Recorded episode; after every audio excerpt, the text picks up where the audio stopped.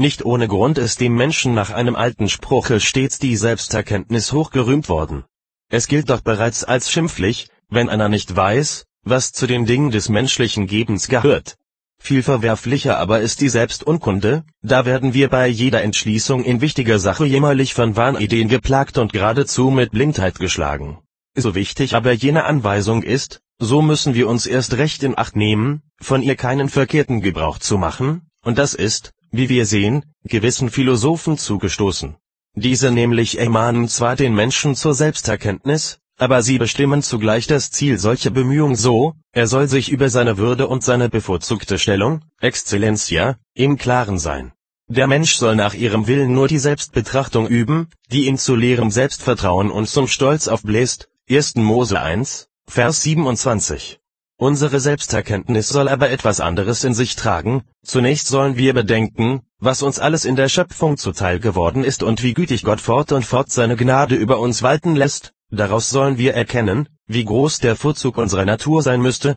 wenn sie unverdorben geblieben wäre. Zugleich aber sollen wir auch erwägen, dass wir ja nichts eigenes in uns tragen, sondern geschenkweise das besitzen, was Gott uns gab, damit wir immer an ihm hangen, zum zweiten soll uns aber unser jämmerlicher Zustand nach Adams Fall entgegentreten, werden wir des inne, so fällt aller Ruhm, alle Selbstsicherheit dahin, und wir gelangen tief beschämt zu rechter Demut. Denn Gott hat uns im Anfang zu seinem Bilde geschaffen, um unsere Seele zum Eifer in rechtem Tun und zum Trachten nach dem ewigen Leben zu erwecken, und so müssen wir, damit nicht der Adel unseres Geschlechts, der uns von den Tieren unterscheidet, durch unsere Trägheit gar verfalle, dies erkennen, wir sind mit Vernunft, Ratio und Verstand, Intelligenzia, begabt, um in einem heiligen und erbaren Leben uns nach dem vorgesteckten Ziel der seligen Unsterblichkeit auszustrecken. Jene ursprüngliche Würde kann uns aber gar nicht in die Erinnerung treten, ohne dass sich alsbald das traurige Bild unserer Befleckung und Schande uns vor die Augen stellt, wie es geworden ist, seitdem wir in der Person des ersten Menschen unserem Ursprung entfremdet sind.